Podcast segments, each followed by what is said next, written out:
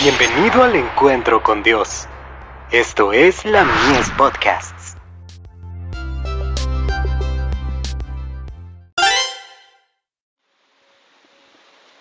La fe por la cual vivo. El Señor está en este lugar. Y despertó Jacob de su sueño, y dijo, Ciertamente Jehová está en este lugar, y yo no lo sabía. Y tuvo miedo, y dijo, Cuán terrible es este lugar. No es otra cosa que casa de Dios, y puerta del cielo. Génesis 28, versos 16 y 17. La verdadera reverencia hacia Dios, nos es inspirada por un sentido de su infinita grandeza y un reconocimiento de su presencia. Este sentido del invisible, debe impresionar profundamente todo corazón. La presencia de Dios hace que tanto el lugar como la hora de la oración, sean sagrados. Y al manifestar reverencia por nuestra actitud y conducta, se profundiza en nosotros el sentimiento que la inspira. Santo y temible es su nombre.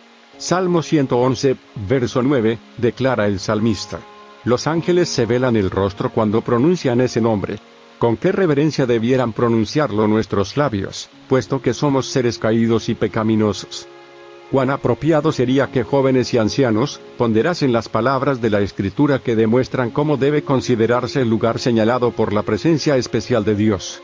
Él ordenó a Moisés, al lado de la zarza ardiente, quita tus zapatos de tus pies, porque el lugar en que tú estás, tierra santa es. Éxodo 3, verso 5. La historia de profetas y reyes. Página 34.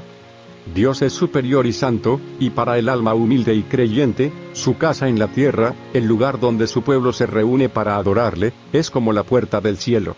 Mensajes para los jóvenes. Página 263.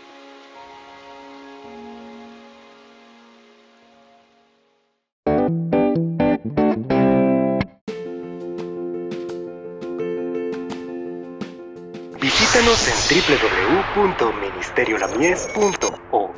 para más contenido. Dios te bendiga.